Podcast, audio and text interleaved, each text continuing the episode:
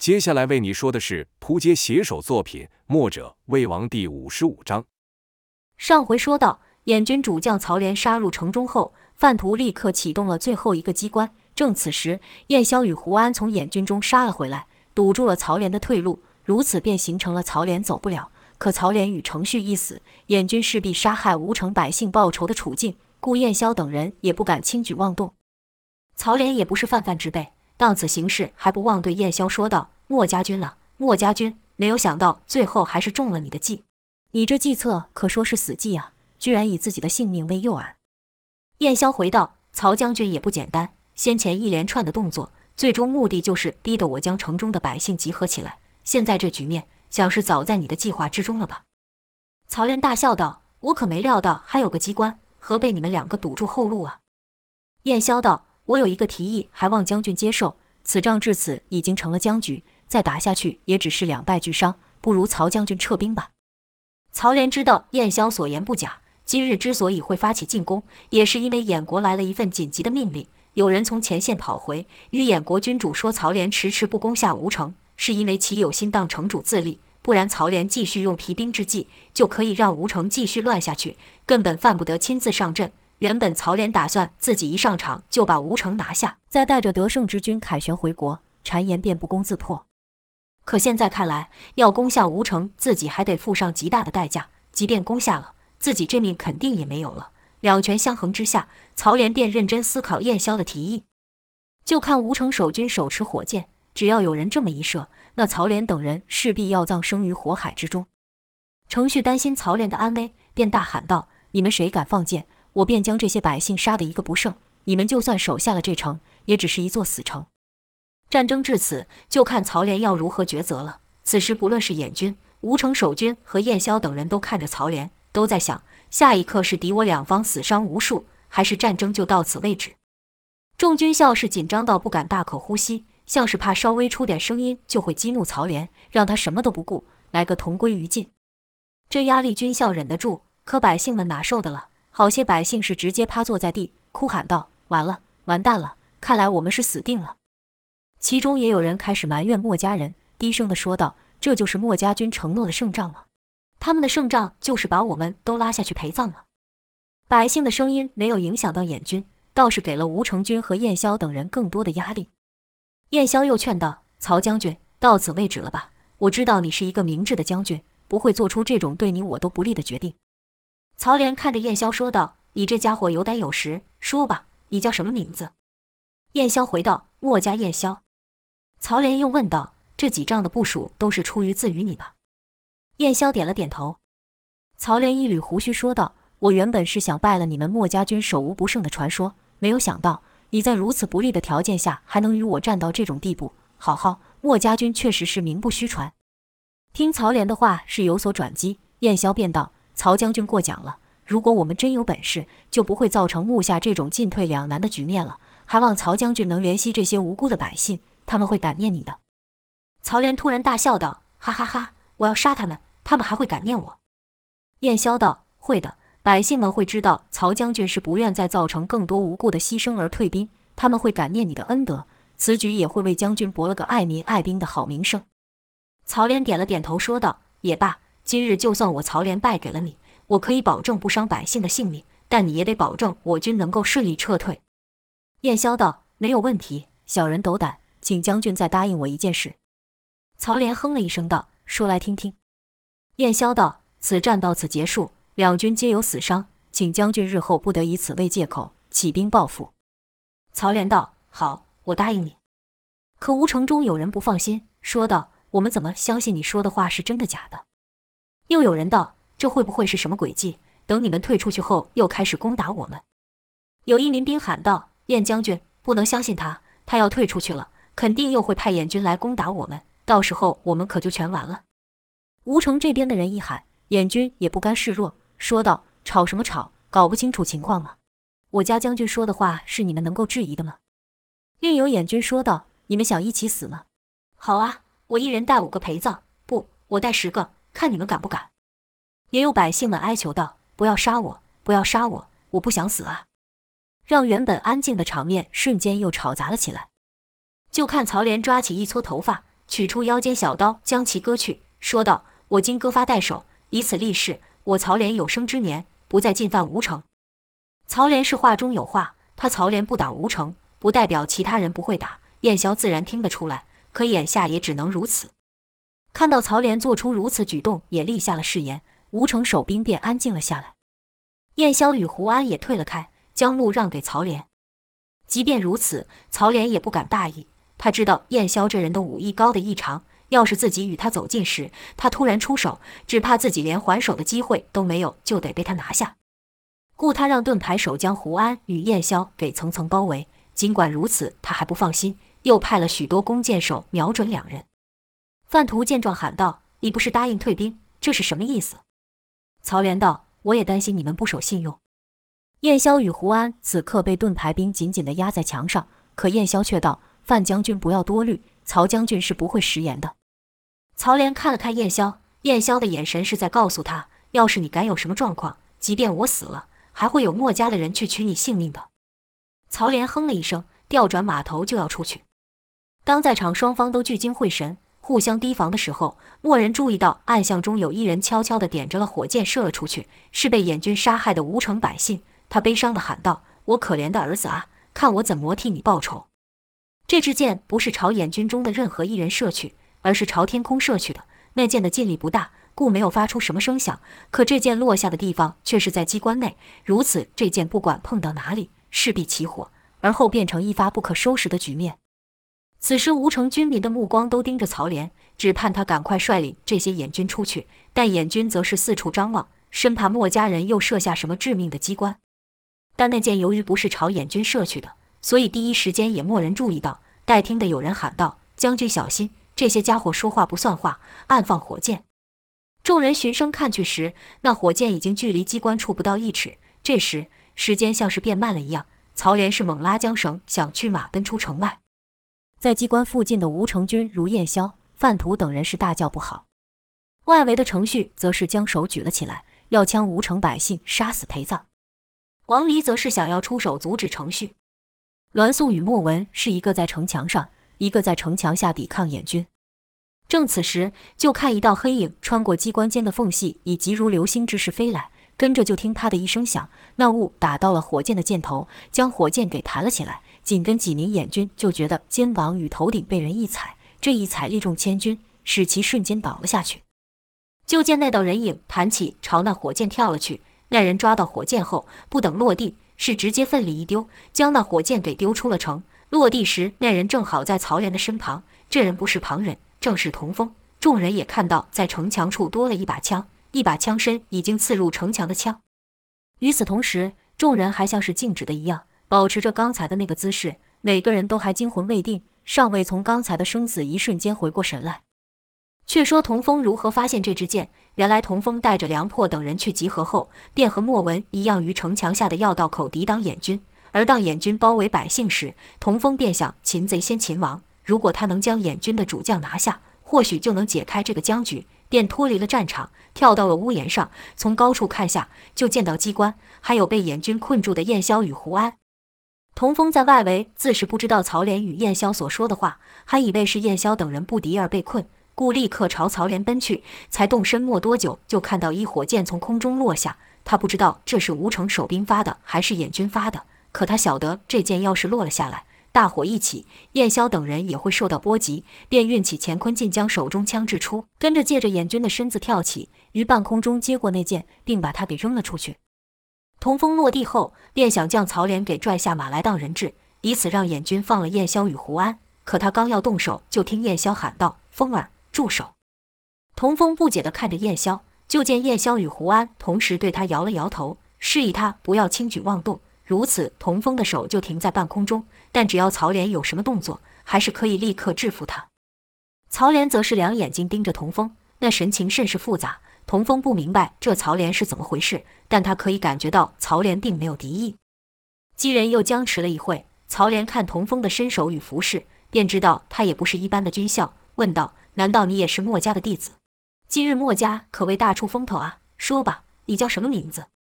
童风回道：“童风。”跟着曹连放眼朝其他地方看去，于心里数着，而后说道：“六个人，你们不过区区六个人，居然能做到如此程度，墨家此后名声又更大了。”燕霄说道：“此战能坚持到这一步，全是百姓的功劳。”曹连听罢后是朗声大笑道：“胜利者的谦虚，对败者可是一种侮辱啊！”燕霄道：“非也非也，将军并没有败。”曹连道：“此战我失去了先锋官郝宪和无数的弟兄，你说这还不算败呢？”燕霄道：“战争中没有人是胜利者，要说失败，我们都失败。发动战争的一方失败，未能阻止战争发生的我们也是失败。”曹连颇有深意地朝燕霄看去，而后又看了看他身旁的童风，跟着叹了一口气，说道：“罢了，罢了。”而后对范图说道：“我不是败给了你，而是败给了墨家军，你最好认清楚这一点。”跟着曹连就驾马朝城外而去，边走还边说道：“墨家军从此将名震天下，厉害呀！”厉害呀！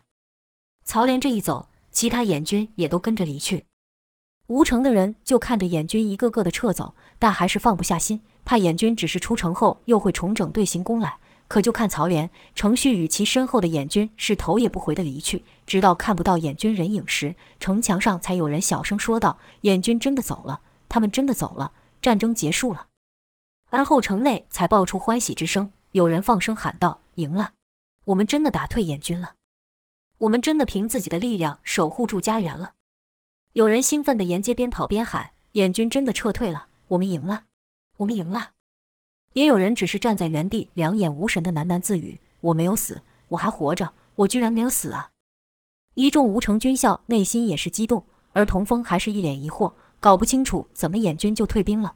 直到范图爬了起来，举起童风的手，吼道：“此战是我们胜了！”众军校才爆出震天呐喊。纷纷喊道：“胜利！我们打了胜仗了！”听到打了胜仗，吴城的军民有人两腿一软，全身力量像是消失了般坐在地上；也有人是互相拥抱，管他认识还是不认识。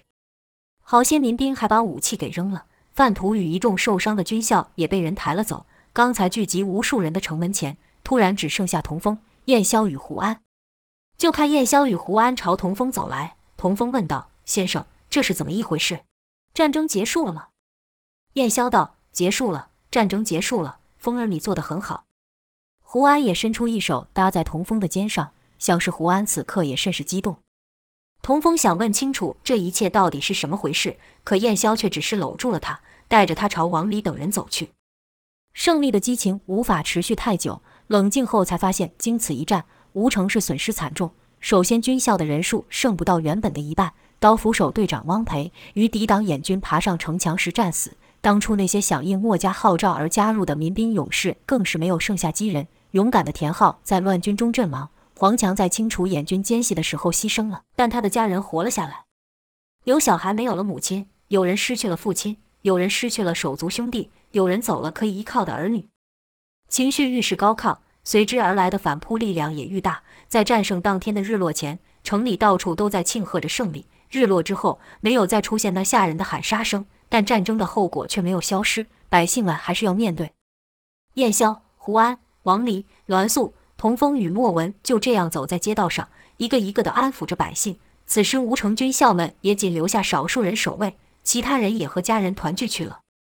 莫文见一名妇人在门前的阶梯处啜泣，便默默地坐到她的身边，也不说话，只是陪着那妇人。没有多久，那妇人就自己和莫文说道。我的儿子走了。那时燕军的奸细要来骗我们，被小伟给看出不对劲，他叫我先逃，自己和那眼军拖着，然后我就没有看到他出来了。待战争结束后，我才发现他，他已经死了。妇人说到此，已经泣不成声。莫文安慰道：“小伟是个勇敢的小孩，他为了保护你挺身而出，相信他会在天上继续守护你的。”妇人摇摇头道：“人都死了，还说什么守护呢？还怎么守护呢？”莫文道。小伟虽然不在人世了，但他没有离开，是换成另一种形式陪在你身边。或许他现在就在这呢。富人当然希望自己的儿子还在自己的身边，不管他是以何种方式存在。但莫文所说的太过玄妙，富人一时难以相信，便问道：“你是说他变成鬼了？”莫文摇头道：“鬼和神是一体两面的，就像我们人一样，有好人也有坏人。含冤恨而死之人会变成鬼，时时刻刻都想着回来报复。但小伟不是，小伟是勇敢的人。”我想他会变成守护神，继续保护着你。毕竟这是他的心愿，不是吗？那妇人又问：“那他会到天上去吗？”天上的一切比这里好吗？”莫文道：“会的，先生和我说过，那是一个没有饥饿、没有病痛、没有战争的地方。”妇人道：“如果他真的去了那里，那可比在这世上强多了。我跟你说，小伟他从小就勇敢，还记得。”妇人便与莫文述说小伟曾经说过的话，做过哪些调皮的事，如何逗他开心，又是怎么让他生气。莫文是耐心地听着，不时还会称赞几句，好像小伟就是他从小长大的朋友一样。聊着聊着，他们就看到有人手上捧着微亮的火光，沿街缓慢地走着。妇人认出其中有熟识之人，便说道：“那不是谢大姐吗？她手上拿着什么东西？”莫文道：“那是明灯，可以传达你想说的话给另一个世界的人。”想必是素姐做的。走吧，我们也去帮小伟拿一个。说着，莫文就牵着那妇人的手走去。沿街就看到许多人手上都捧着那发光之物，那物不大，就一个手掌大小，四面用不易点燃的树叶包着，中间是用小盘子装着烛火。就看那些人拿着那明灯，嘴里絮絮念叨着，像是那里面装着的不是火，而是他们逝去的亲人。就听一女子说：“老爷呀，你就放心吧，我这辈子都不会跟别人走的，我这条命是你救的。”我到死都只会是你的人。也有人说：“大哥呀，你都还没成亲就死去了，在天上你可得好好讨个漂亮的姑娘啊！在天上讨姑娘应该不收钱吧？”也有人问道：“爹爹，你死的时候会不会痛啊？我以后也想和你一样当兵。我觉得你每次穿上军服的时候都特别帅气，我时常幻想着能跟你一起上战场。可惜我等不到那一日，但以后我上战场，你会保佑我的，对吧？我知道你一定会的，你等着，等我长大。”我一定会成为天下闻名的大将军。众人是一个个专心地对着手上那盏小灯说话。待莫文与妇人走到栾素身边时，就看栾素细心地将一盏盏明灯做好后，交给一旁等待人，温柔地嘱咐道：“念着他的名字，对他说话，把你想说的、来不及说的话都告诉他，让他知道他不孤单，让他知道你过得很好。他的牺牲不是无谓的，他的牺牲换来的是你平安。现在的你也确实平安了。”那人接过明灯后便走了去。后面还有一长排的人等着。莫文对那妇人道：“你在这等一会，我去帮你做一个。”说着就自己动手替那妇人做了一个，交给那妇人后，妇人也和其他人一样，小心翼翼地捧着那盏灯，朝家的方向走去。战胜的这晚，全城都亮起了点点火光，那火光有些还沿着街道上移动，那是百姓们要让那逝去的亲人去他熟悉的地方，去他生前喜欢的店铺，走他生前习惯的道路。许多店铺今晚也特别开了张，卖东西却只收很少的钱。店铺上也放了一盏小灯。今晚城内的人不分彼此，即便以前有过什么嫌隙，今晚也不存在了。就看人与人之间是互相帮忙、互相安慰。燕霄等人在城墙上看着这一幕，感叹道：“人们为什么总要在失去的时候才会明白，生前所计较的东西是多么的不值？赢了一口气又如何？称王称霸又如何？”那些虚幻的东西能比得上这平平安安的一刻吗？这时，王离、胡安、栾素、莫文与童风也都在燕霄身旁，看着城下点点火光穿梭。今晚很安静，百姓的表情很祥和。童风心想：这就是先生跟爷爷理想中的世界了。这样的一个景象能维持多久？要换得这短暂平安的代价也实在是太大了。隔日，城主蒋佩派人请墨家人进殿，燕霄等人到了店里。就看到殿上摆了丰盛的食物，有乐手敲打着音乐，有美人跳着曼妙的舞蹈，文武官员们在大吃大喝，好像根本就没有发生过战事一样。一看到燕霄，蒋佩立刻站起说道：“先生，快坐呀，帮你们几位都留了位呢。我不是说过，等你打退了燕军，就会摆下庆功宴来慰劳各位的辛劳吗？”一旁有服侍的人引导燕霄等人入座，燕霄发现范图与杜丽等武将也在。开始时，蒋佩是不断的夸武将英勇，墨家人厉害。待酒过三巡，菜过五味后，曾皇便说道：“墨家人果然是好大本事啊！多亏有你们，那些野蛮的燕军才会退去。”范图也说道：“是啊，此战要是没有先生等人力抗敌军，我们怕是难以取胜。尤其是少侠最后那一下来的太及时了，若不是他，只怕我们都没命坐在这吃酒呢。来来，少侠，我敬你。”范图口中说的少侠自是童风了。童风还想谦让些几句，可范图咕噜一下就把酒给喝掉了，说道：“少侠，该你了。”童风也只好跟着喝下一大口，跟着杜丽也道：“将军光敬这小英雄怎么够呢？我来敬先生跟几位英雄。”说着，杜丽就捧起了一坛酒，也不等燕霄等人举杯，自己就灌了下去，燕霄等人也只好陪着。而后又是好几个文官武将轮流敬燕霄等人，光喝酒不过瘾，好些人就讲开了。有人说燕霄与胡安冲入燕军有多么的惊险，有人说王离与栾素如何与乌鸦人对敌，有人说莫文如何保护百姓。但不论是说什么，说到最后一定都会提到童风。大家都说是童风为这场战争画下了休止符。童风哪里敢当此份荣耀，连忙说道：“这都是先生、各位将军和吴城百姓的功劳，我没有这么厉害。”范将军，你们也说的太夸张了。可童风愈是这样，那些好事之人就愈是喜欢，说道：“墨家人不但武艺高强，还不居功，真是难得。”如此下来，这庆功宴的焦点就全在了燕霄等人身上了。蒋佩也不觉得如何，但曾皇就不乐意了，就看他突然凑到蒋佩身边，说道：“不好了，大事不好了。”蒋佩还笑道：“大人在胡说什么呢？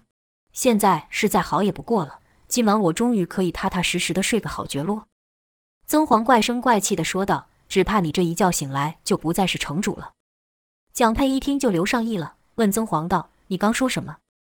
曾黄装着说错话的样子，说道：“莫没有什么。”蒋佩道：“哎，曾黄，有什么话不能说的，给我说。”曾黄还故意左右张望了一下，像是怕被旁人听到般，而后才附耳对蒋佩说道：“此刻有人比眼军危险多了。”听到此，蒋佩就好奇了，问道。比眼军更危险，你说的是谁？这曾黄还不直接说，反而跟蒋佩说道：“你知道昨天百姓都在说什么吗？”哎呀，这么大逆不道的话，在下不知道当讲不当讲。这就把蒋佩的胃口给吊起来了，说道：“讲，自然是要讲。这些百姓都是怎么说我的？”曾皇才道：“百姓们说，百姓说你这城主有跟没有，对他们什么差别？”蒋佩还以为是什么大事呢，一听曾皇只是说这话。便摆了摆手，说道：“哎，老百姓的话何必较真呢？我与他们确实是甚少接触，这哪有什么？”可曾黄接下说的话，可把蒋佩惊得连手上的酒杯都掉了。因为曾黄说道：“百姓们还说这城主最好是让墨家的人来当。”蒋佩有些不安地说道：“百姓们真的这样说？”曾黄道：“大人啊，这话我敢随便说吗？再说您自己看看现在这副场景，墨家人若是想要取代你，那简直是轻而易举呀。”蒋佩这下再看这庆功宴可就不同了，刚才还喝着酒，开开心心的与人说笑，可现在他是冷汗直流，就听文武官员不断的称赞着墨家人，简直把他们都说神了。曾皇觉得玄火候不够，又补上了一句：“百姓们还说他们不愿意为了你作战，但要是墨家人当这城主的话，他们就愿意了。”蒋佩便想，这曾皇说的不错呀，墨家军深受百姓爱戴，是我亲眼所见，现在文武官员的心也都向着他们。这要是他们真有那个心，那要取代我，岂非就一句话的事？一想到此，蒋佩这酒菜就吃不下了。他不禁接着想下去：万一自己这城主被赶下台，那会有好结果吗？是不是就要被贬为百姓了？以后还吃得到这样丰盛的酒菜呢？还看到的这样的表演了？还听得到这悦耳的音乐呢？蒋佩的脸是愈来愈青，愈来愈难看。曾黄就知道自己的话起作用了，心道：这时候我再说话，那就多余了。得让他自己想，待他想怕了，便会来找我。我看你们墨家人还能得意多久？曾黄这下笑得可开心了，也举起酒杯朝燕霄等人凑过去，那好话故意讲得比谁都大声，说道：“好险有先生啊！要是没有你，我们此刻只怕都要完蛋了，哪还能像现在这样舒舒服服的吃菜喝酒呢？各位说是不是啊？”这话一出，大家自然是附和。这一附和，把蒋佩金的心都提到嗓子眼了。他看曾黄这样子，像是也要投靠墨家军人去了。这席上的气氛是如此热闹，但蒋佩却感到无比孤单。却说蒋佩于庆功宴时听曾黄这么一说后，躺在榻上是翻来覆去，难以入眠，便起身派人把曾黄给叫来了。曾黄一见侍从，心里便暗喜道：“成了。”随着侍从到了蒋佩的内屋后，果然看蒋佩一副愁眉苦脸的模样，见到曾黄就赶忙说道：“曾大人。”今天于酒席宴前你说的话，我是愈想愈担心。你真的认为墨家人有心取代我吗？曾黄道：“哎呀，大人，这事你还不知道吗？”蒋佩便问：“又有什么事？快快说来。”曾黄道：“好些大臣跟百姓都已经开始拥戴那燕霄了呢。到时候就算他没这个心，也会有人拱他上来的。而大人你就……”蒋佩追问道：“我我会怎么样？”曾黄道：“这我便不知道了。”好一些可能当成一般百姓，坏一些只怕性命不保了。听到此，蒋佩惊出声来，叫道：“你是说他们会杀了我？”曾黄赶忙伸手捂住蒋佩的嘴，说道：“嘘，大人，别这么大声，小心隔墙有耳。现在在这吴城中，有谁不是向着墨家人的？大人，我说这话可不是危言耸听啊！这仗打下来，我们吴城中的武将佩服墨家人已经到了无以复加的地步了。席间情况你也看到了，好些文官也是如此。可以说，他燕霄实际上已经可以说是吴城之主了。”蒋佩慌道：“那那可怎么办了？”曾黄道。我觉得是时候了，但这得非常小心，还不能让太多人知道。最好是让他们自己走。可是，突然间又叹了一口气，说道：“难了，太难了。”曾黄断断续续的东说一句，西说一句，蒋佩那里听得明白，忙问道：“别卖关子了，你到底想说什么呀？”曾黄才道：“大人可还记得第一日那燕霄就与你要了什么东西吗？”蒋佩想了想，摇了摇头，反问道：“他跟我要什么了？”曾黄道。虎符啊，大人！蒋佩这才一拍脑袋说道：“对对，我把那玩意给他了。”曾黄道：“虽说这燕霄此刻要调动军校，根本不用虎符，只要他嘴上这么一说，好多人都会为他卖命。这点相信大人也心里有数。”蒋佩是连连点头。曾黄道：“大人可曾想过，现在战争结束了，那燕霄怎么还不将虎符交还？除非他根本不想交还。”蒋佩一听，就跌坐在椅子上，说道。他要不想交还，那就是想要当这城主了。以此刻的形势，我哪能说个不要呢？曾皇又道：“也不知道他们在想什么。听好些人说，今日有大好机会，他们可以把敌方的主将给杀了，但他们却把敌人给放走。”蒋佩对那时的情势根本不了解，只是问道：“这是为什么？”曾皇摇了摇头，说道：“这点我也想不透。”蒋佩突然说道：“难道难道他们跟燕军根本就是串通好的？”蒋佩此言，连曾黄都没想过。但既然蒋佩这么说了，曾黄便附和下去：不无这个可能。否则两军交战，哪有放过对方主将之理？又或许他们只是达成了什么约定罢了。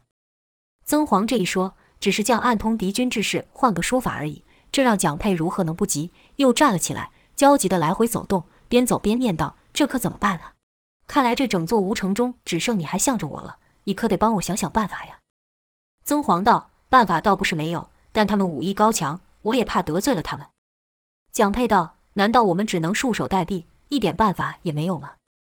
曾黄道：“看来我们这次是赶走了狼，却迎来个比狼更厉害的老虎了。”说完后，曾黄就不急着接下去，他想给点时间让蒋佩再好好琢磨琢磨。果然没有多久，蒋佩便道：“不行，我们必须把他们给赶出去。”曾黄点了点头，说道。首先，我们得将虎符给收回来，看他们的态度如何。但这事可不能张扬。像我说的，现在好些文武官员都站在他们那边。要是我们和一开始一样，当着大家的面说要收回虎符，搞不好他们还不同意呢。蒋佩道：“那我们就私下与他们说。”曾黄点头道：“这倒是可以。”而后，曾黄又与蒋佩说了许多，把燕霄等人说的是奸诈无比。隔日进午，和昨天一样的时间，又有侍从来请燕霄。说道：“城主说，昨日那庆功宴不够表达他对墨家人的谢意，今日想请先生单独一叙。”当此时，燕霄身边还有胡安、王离等人，但侍从却说只请燕霄一人前去。王离等人就觉得有些不对劲，但燕霄却道：“放心吧，不会有事的。”待燕霄离去后，王离说道：“该是我们离开的时候了。”童风不解，问道：“怎么了？还好多地方需要我们帮忙，我们这就要走了吗？”这几天，童风等人都在帮百姓整理家园。王离叹了口气，拍了拍童风，说道：“风儿，人心比你想象的还要复杂。”便没有再多说什么，转身做事去了。童风只好看向莫文，莫文对他摇了摇头，说道：“抓紧时间吧，也许今晚我们就得离开了。”童风不解道：“这么赶，到底是为什么？”莫文也没有再说下去，表情甚是无奈，随着王离走去。当此时，又有百姓喊说需要人帮忙，童风只好过去帮手了。却说侍从领着燕霄到了内房，见里面只有两人，是蒋佩与曾黄。燕霄一看是这两人，心里就明白了，可脸上却是不动声色。蒋佩还与昨日一样热情的招呼和称赞燕霄，只是这回说的有些心不在焉。吃喝一轮过后，蒋佩就道：“其实今日找先生是有一件重要的事要与先生商量。”燕霄回道。城主有什么话直说无妨。曾皇轻咳了两声，接着说道：“是这样的，我家大人非常感念先生率领全城军民击退燕军，保护吴城。只是这战争既然结束了，当初城主授予你的东西，是不是也该归还了？”曾皇说的语气也很客气，毕竟这房间只有他们两个手无缚鸡之力的人。对坐的燕萧，那可是在大军中杀进杀出的人物，他怕燕萧要真有什么异心，那要杀死自己，跟斩死一只蚂蚁没有什么两样。哪知燕萧是毫无犹豫的，立刻拿出虎符，恭恭敬敬的交还给蒋佩，歉道：“多谢大人提醒，这几日都忙着善后之事，居然把这么重要的事给忘了。此事确实是我的过失。”蒋佩与曾皇都没料到燕萧会这么轻易的就把虎符交还，二人都是一愣，气氛甚是尴尬。蒋佩只好硬是说些无关紧要的话，像是夸燕萧文武双全，墨家是百姓的救星之类的客套话。而后曾皇才道。世人都说墨家人有一颗火热的救世之心，之前我们心里都还有些存疑，今日我们算是亲眼见识到了，这世上真有像先生这样大公无私之人。燕萧道：“大人过奖了，我们只是做我们该做的。”曾皇又道：“只是有些时候先生没有这个心，旁人却有这个意啊。”燕萧道：“大人指的是什么？”曾皇道：“先生可别见怪，我们都知道你是个坦荡之人，绝不会像旁人所说的那样另有二心。”燕萧说道：“多谢大人替我辩驳。”曾皇道：“但光我说没有用，好些文武官员与百们都私下议论着要先生你来当这城主。我与城主都知道，墨家燕萧是何许人也。这天下还有好些百姓等着先生去解救，哪会赖在我们这小城不走呢？”蒋佩也道：“对呀，对呀，先生你不要听那些人胡说，他们说你们打完仗，墨家名声大涨，再次名扬天下。”说到此，曾皇插口说道：“大人。”你说错了，这话不是吴城人说的。蒋佩故意装作疑惑，问道：“不是？难道我记错了？那这话是谁说的？”曾皇道：“是燕军主将说的，他还说我们都成了墨家名气下的垫脚石呢。”蒋佩摇摇头，假作生气的一拍桌说道：“他怎么能说这种话？那岂非是玷污了先生的名节吗？谁不知道墨家以无私闻名，怎么被他说成了是在笼络人心了？”曾皇说道。俗话说：“空穴不来风，无风不起浪。”只怕燕萧自然是要为自己辩解，说道：“我们所做的一切都是为了百姓，为了吴城。墨家的名声与这些相比，根本不算什么。”曾皇道：“我与大人都知道，先生是个光明磊落之人，所以才会邀先生来将误会说开。”蒋佩附和道：“对对，旁人说的话我们才不信，就信先生您说的。”燕萧便问道：“大人所说的误会是指什么？”曾皇道：“听不少军校说，先生明明可以取下那敌军大将的性命，但却生生的将他放走。这事情我也是听人说的。当时我还说这怎么可能呢？”燕霄解释道：“当时的情势甚是复杂，除了燕军的主将曹连外，其他的燕军也将城里的百姓给包围起来。若当时我们动手的话，只怕……”没有等燕霄说完，曾皇就插口道：“不对呀，将城里的百姓聚集起来，不是先生的提议吗？”怎么反被敌人给利用了呢？蒋佩接着道：“曾大人，你这话我就不同意了。你这不是摆明了说先生被敌人给算计了吗？”曾皇一拍腿说道：“这话我也是听来的，也不知是哪传出的。要让我知道是谁，我第一个不放过他。”曾皇与蒋佩昨晚练习了一宿，这一搭一唱的还真有点样子。但燕萧何等精明，自然是一眼就看穿了。但看穿归看穿，事情还是要解释。就听燕萧道。将百姓聚集起来，那是因为燕军混入城中，换上了守军的衣服，使我们难以分辨，这才让百姓聚集起来，以免被奸细所害。话才刚说完，蒋佩立刻说道：“看吧，看吧，我说什么了？先生所做的一切都是为了我们，为了百姓。”曾黄倩道：“城中混入奸细一事，我也有听说。现在听先生这么一说，才知道当时的情况。但先生说到底，还是放走了那个曹廉，不是吗？”蒋佩道。那他会不会等先生离开后又来打我们呢？曾黄道：“有先生在的一天，他哪里敢再来？”蒋佩道：“对对，那先生可就不能走了。你要是一走，那燕军只怕又要来攻打我们了。”燕萧道：“那曹廉不会再来了。”曾皇反问道：“先生怎么知道？”燕萧道：“他在众人面前做了承诺，立下了重誓。”曾黄道：“什么？那燕军主将居然是与先生你做承诺，而不是跟城主？”明明燕萧说的是在众人面前，曾皇却故意强调说是在燕萧面前。蒋佩道：“跟谁做承诺不是一样？重点是那人说的话能信吗？燕霄道：“那曹连立下了重誓，加之此仗演军也损失不少，相信他暂时不敢，也无法再兴兵了。”曾皇道：“说起损失，我们只怕更是惨重。”说着，便叫侍从带了一名军校进来。那军校进来，便先和燕霄行礼，说道：“谢过先生。”而后才和蒋佩与曾黄行礼。曾黄就故意朝蒋佩若有深意地看了一眼。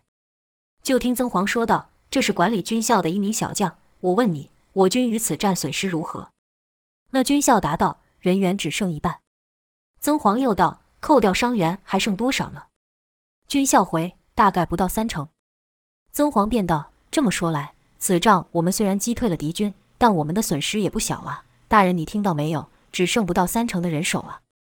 军校说道：“但还有不少民兵可以一起作战。如果加上民兵的话。”曾黄摆了摆手，打断那军校，说道：“退下去，没有你的事了。”待那军校退去后，曾黄又对蒋佩重复道：“大人，你听到没有？剩不到三成的人手。”蒋佩道：“那人不是说了，还有民兵可以补充吗？”曾黄附耳对蒋佩道。民兵那可是先生训练的，他们只听从墨家人的命令。燕霄明白蒋佩的担忧，便道：“二位大人不必忧虑，今晚我们便会离开吴城。”一听到此，蒋佩与曾皇都眼睛一亮，可嘴里还道：“哎呀，先生你不能走啊！你要走了，我们怎么办？百姓们怎么办？”一边说着，一边还起了身，摆明是要送客。燕霄微笑道：“指望城主与大人能好好对待百姓，让百姓过上平安的日子。”那便足够了。蒋佩与曾皇点点头，敷衍地说了几句客套话后，就把燕霄给请出了去。